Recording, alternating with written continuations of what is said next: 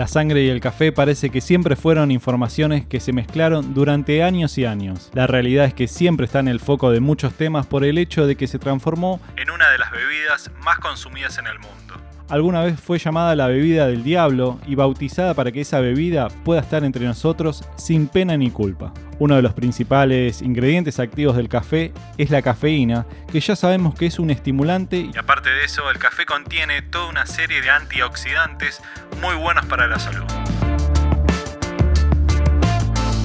A grandes datos, la información que hay es bastante simple, pero el quilombo está en las especulaciones sobre si el café nos hace bien o mal. Y es ahí donde se mezcla todo porque hay que evaluar realmente qué café estamos consumiendo, qué calidad le estamos metiendo a nuestro cuerpo, porque no nos olvidemos que es un alimento como cualquier otro. Las propiedades estimulantes de la cafeína son las que convierten una taza de café en una de las primeras opciones que utiliza todo el mundo para despertarse. De hecho, la cafeína es la sustancia psicoactiva más consumida en el mundo y es por eso su popularidad. En sí funciona como un estimulante porque ayuda a bloquear el receptor que estimula el sueño. En esta cuarentena muchos nos convertimos en home baristas, pero con la nueva normalidad pandémica salieron en busca de su lugar favorito para tomar café, en busca de su dosis diaria de cafeína y en busca de ese expreso que no pueden repetir en sus casas. Así que si en estos momentos no nos preocupa salir en busca de nuestro café, creo que sería una buena idea proponerles algo. Algo tan simple como ir a donar sangre y que después sí, aprovechen y vayan en busca de su café favorito. Ya sé que no respetaste la cuarentena, ya sé que fuiste seis veces al chino a buscar la cerveza como alimento esencial, ya sé que te juntaste a comer un asado con amigos, pero realmente esas cosas no hicieron falta que lo publiques en Instagram. Obviamente no voy a ser yo quien te juzgue por haberlo hecho, pero también puedes hacer otras cosas copadas como esta que te propongo y tener una excelente excusa para hacer un hermoso posteo en Instagram, motivando a tus amigos, seguidores o tal vez también hagamos que tantos influencers dejen de pedir canjes para comer, para vestirse, y puedan usar sus redes sociales para difundir algo que realmente cualquiera puede necesitar. En síntesis, y para todos los que están escuchando este podcast, la idea es que te busques un lugar donde puedas donar sangre y que tengas cerca una hermosa cafetería para disfrutar de tu café después de haber dejado casi tu medio litro de sangre. No, no llores, no pasa nada que te saquen medio litro de sangre. Hay varias fundaciones en Argentina que se encargan de promulgar la donación de sangre y una muy copada que probé hace un tiempo se llama Donar. O sea, donar y una G al final tiene un sistema online donde podés encontrar toda la info para elegir un lugar y sacar un turno para ir a donar sangre. Hablamos hace un tiempo con Solanas que nos comentó sobre este proyecto y sobre por qué esto debería volverse una rutina para cada uno de nosotros.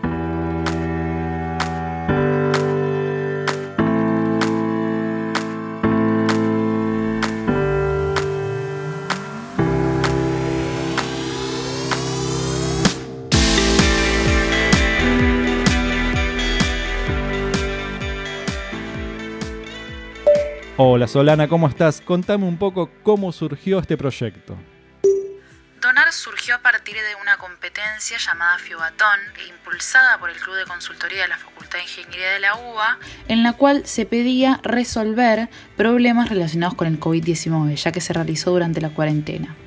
El grupo inicial de Donar, compuesto por estudiantes de Ingeniería, Derecho y Medicina de LIT, Balaúa y el Instituto Universitario CEMIC, presentó la idea de incentivar las donaciones de sangre acercando los sitios de donación a los pacientes para reducir justamente el riesgo de contagio y fomentar las donaciones de sangre durante la pandemia. Luego de haber terminado este concurso, Donar fue consagrado ganador y justamente como equipo ganador del desafío se unieron al proyecto algunos organizadores de la competencia para llevarlo a la práctica.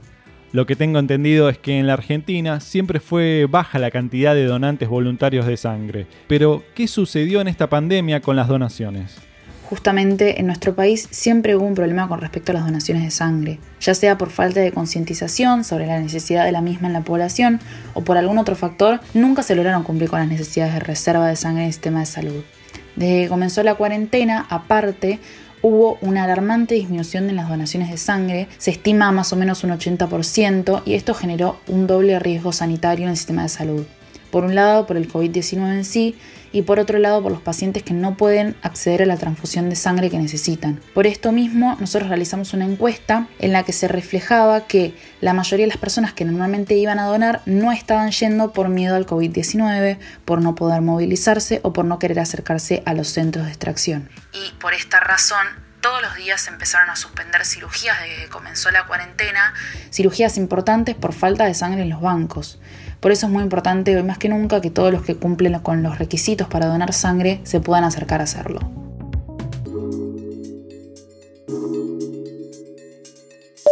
¿Cómo es el proceso de inscripción para donar?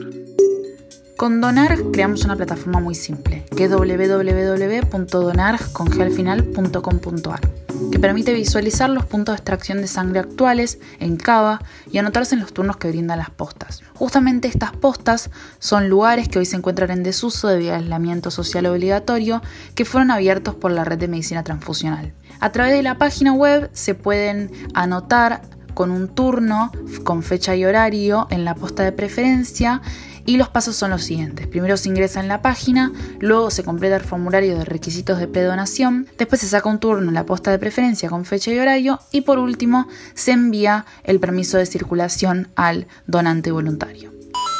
Quiero aclarar que al momento de hacer esta nota necesitabas un permiso para circular por toda la ciudad. Hoy actualmente en que se emite este episodio no se requiere, pero todos sabemos que la situación está cambiante, así que estate atento.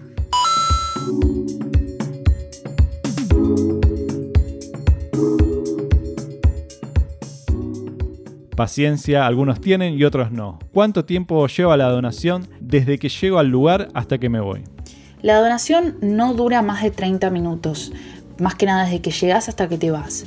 La extracción en sí dura entre 5 y 10 minutos, varía de persona a persona, pero más que nada lo que más dura en todo el proceso es el momento en que llegas al centro, en que se espera para que esté todo bien controlado y que haya distancia social, y después todo el proceso que sería posterior a la donación, posterior a la extracción, que se genera un control de que la persona esté en condiciones para volverse a su casa y también se le da un desayuno.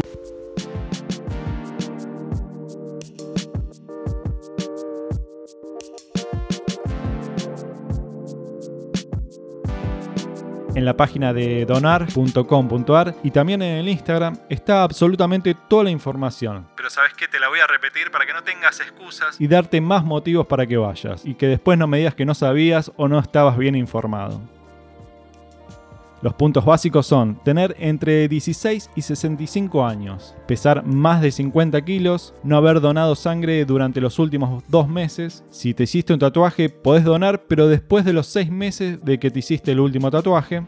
La noche anterior a donar tenés que descansar, tenés que estar por lo menos con 6 horas de sueño. Vos pensás que te van a sacar exactamente 450 mililitros de sangre, así que tranqui, porque después el cuerpo se encarga de generarla nuevamente y en 24 horas vas a estar hecho un misil para volver a hacer todo lo que querías. Por último, desayuna algo simple, antes de ir toma mucha agua durante todo el día y si tenés más dudas, hay una infinidad de respuestas a preguntas de donantes que realizaron antes de ir que las podés encontrar en el Instagram y en el site.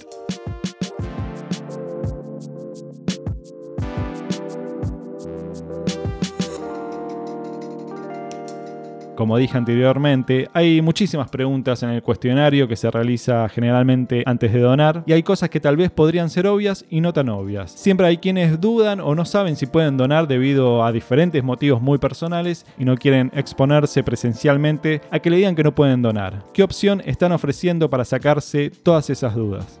A partir de este formulario preinscripción, del cual ya te habré previamente de requisitos, eh, la persona se asegura de que por lo menos los requisitos más generales se cumplan y que pueda donar. Luego, al llegar al centro de extracción, puede generarse que eh, al tomarse los signos vitales la persona no esté en condiciones de donar eh, o también se le hacen otras preguntas que por ahí podían ser descartados los donantes y que no puedan realizar la donación.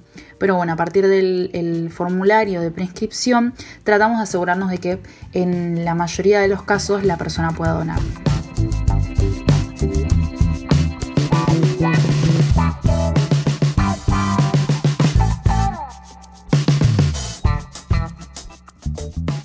Ya sabes qué podés hacer. Si te copa esta idea, compartila, compartí este episodio, busca más info sobre dónde donar sangre. Nadie te está pidiendo plata, nadie te va a obligar a hacerlo. Pero si lo haces, vas a estar haciendo algo realmente copado para mucha gente. Y por último, y ya que me aguantaste hasta el final de este episodio, te voy a tirar algunas opciones. Por ejemplo, en la posta 1, que queda en Condarco al 5000, 5155.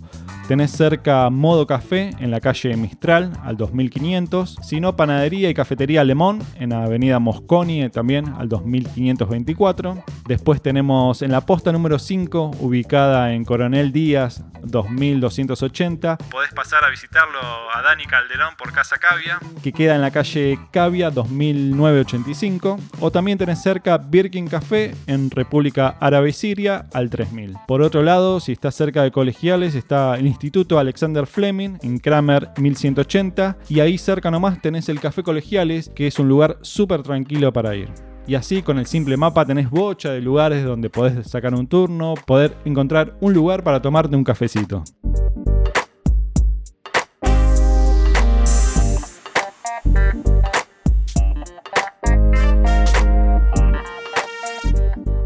Espero que hayan disfrutado del fin de largo, que hayan disfrutado de este episodio y los espero el próximo martes a las 20 horas. Que tengan como siempre una excelente semana con buena vibra y buen café. Hasta la próxima.